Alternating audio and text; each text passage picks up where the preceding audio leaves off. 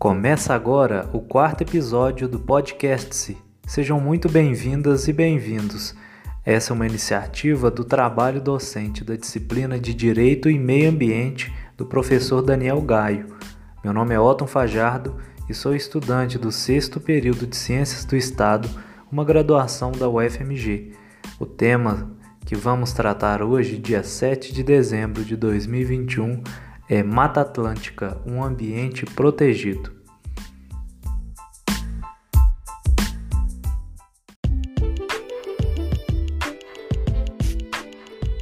A Mata Atlântica é um bioma composto por diferentes formações vegetais, estando presente pela costa leste, nordeste, sudeste e sul do Brasil, contemplando 17 estados brasileiros no total. Ela também abrange o leste do Paraguai e uma província da Argentina. É constituída pelas seguintes formações florestais nativas: a floresta umbrófila densa, a mista, também denominada de mata de araucárias, e a floresta umbrófila aberta, além da floresta estacional, semidecidual e da decidual. No mais, a Mata Atlântica também é constituída por ecossistemas associados.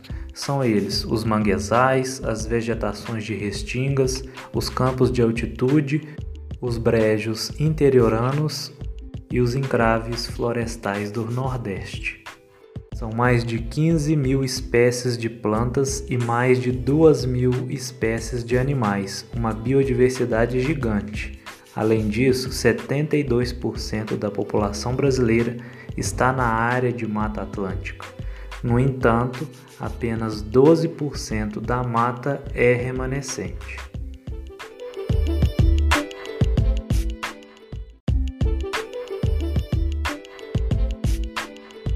Nesse sentido, a Mata Atlântica é de extrema importância para o país.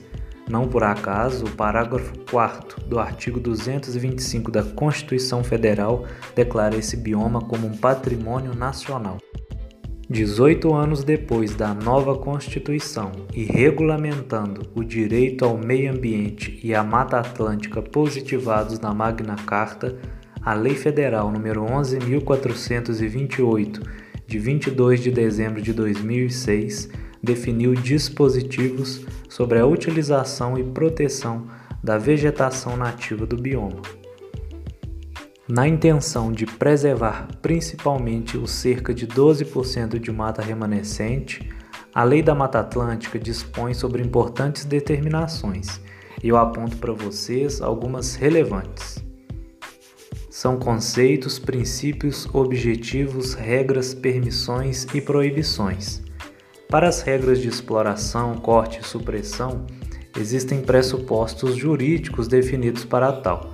Os artigos 11, 12 e 14, por exemplo, definem esses pressupostos respectivamente e resumidamente alguns critérios, como o modo de intervenção, qual tipo de corte, qual a localização, quem é o titular dessa pretensão? É uma população tradicional ou um pequeno produtor, por exemplo?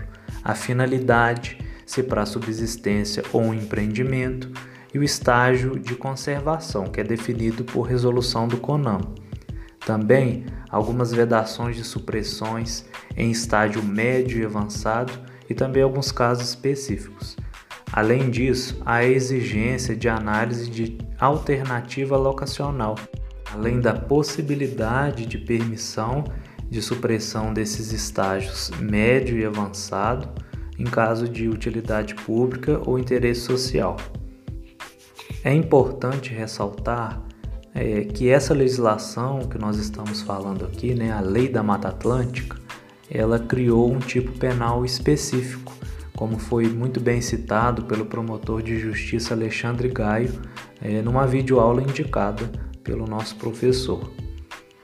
Foi inserido né, na Lei 9.605, a Lei de Crimes Ambientais, o artigo 38A, que tipifica o crime de destruir ou danificar vegetação primária ou secundária em estágio avançado ou médio de regeneração do bioma Mata Atlântica ou utilizá-la com infringência das normas de proteção, com pena de detenção de 1 a 3 anos ou multa, ou ambas as penas cumulativamente.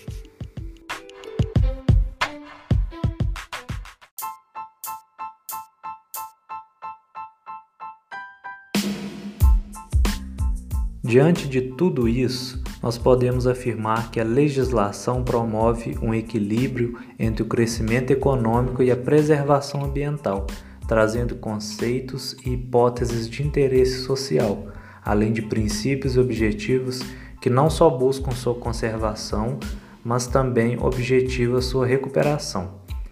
Segundo a organização SOS Mata Atlântica, essa lei que nós citamos, que nós estamos debatendo aqui, a Lei da Mata Atlântica, que regulamenta a proteção e uso da biodiversidade e os recursos dessa floresta, tem como objetivo principal assegurar direitos e deveres dos cidadãos e de órgãos públicos no que se refere à exploração consciente dos recursos da Mata Atlântica, considerando critérios sustentáveis para não prejudicar os ecossistemas que fazem parte da biodiversidade da floresta.